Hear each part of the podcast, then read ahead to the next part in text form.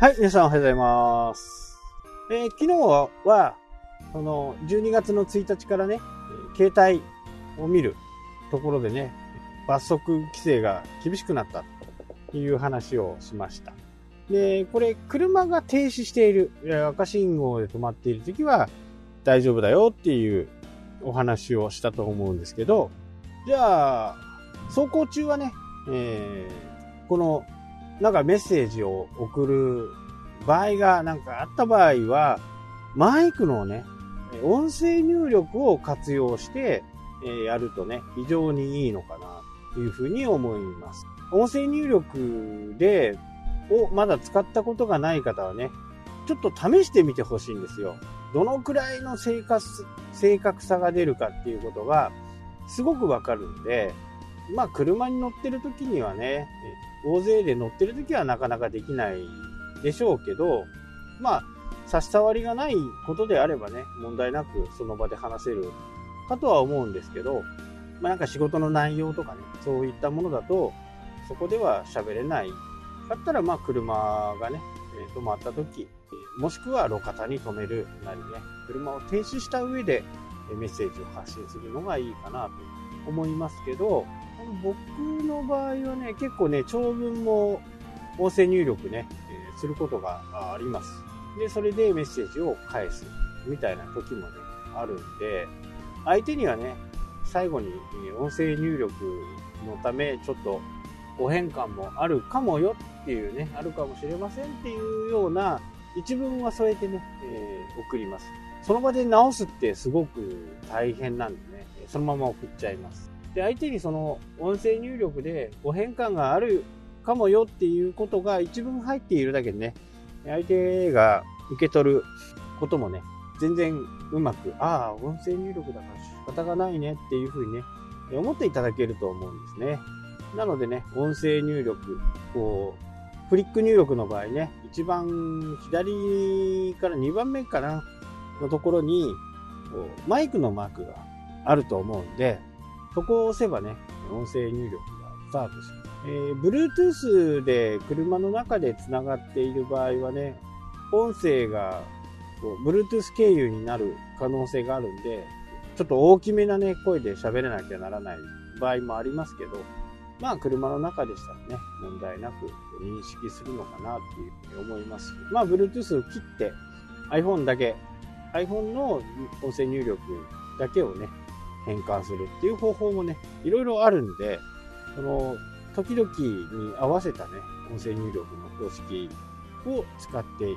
くのがいいかな。えー、実は2020年でね、SEO の、この間ね、情報がちらっと出てたんですけど、SEO によるね、この音声入力による検索の言葉、まあ、クエリって言ったりしますけど、検索クエリのね、音声入力時の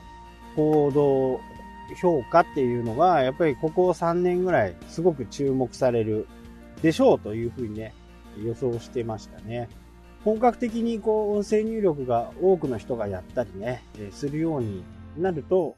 もっともっとポピュラーになるのかな。まあ、今まで音声入力をやっていない人からするとね、ちょっとこっぱずかしいっていうのがね、あると思うんですけど、まあそこはやっぱりもう慣れなんでね、とても楽なんでね、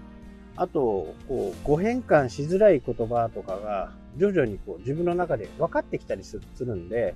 まあそうなってくるとね、その言葉をあえて使わないとか、そういうこともやるとね、非常にいいのかなと思います。えー、この12月1日からね、道路交通法が変わって、罰金がね、3倍。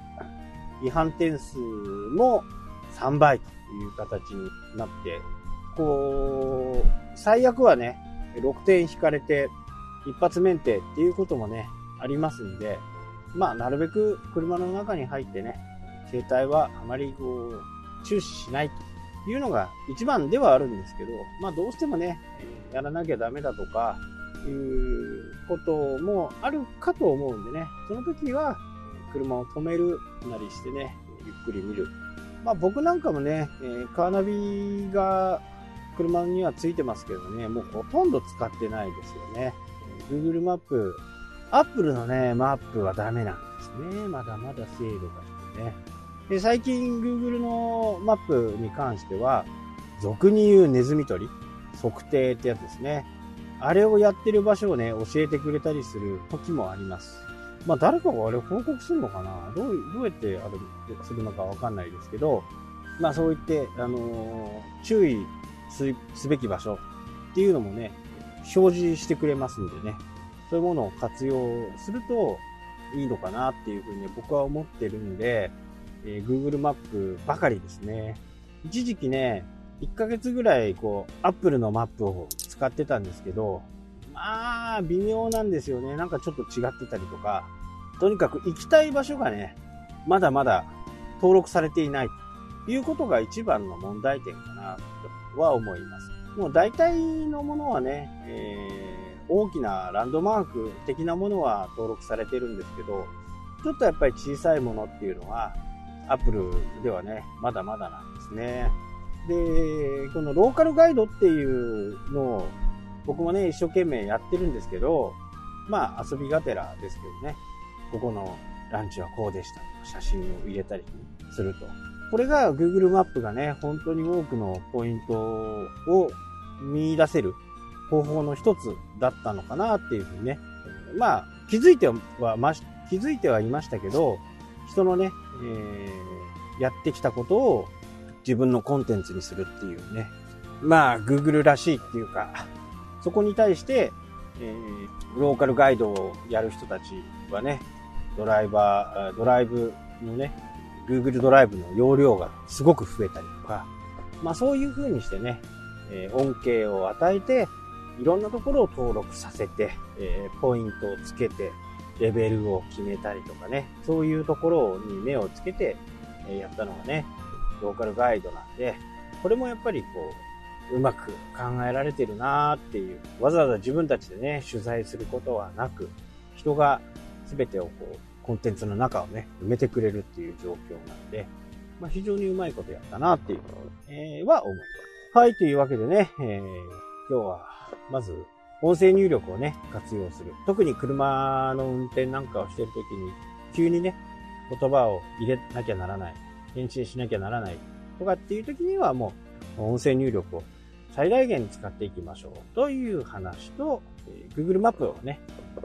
活用するとこんなことがありますよっていう的なことをね、お話ししました。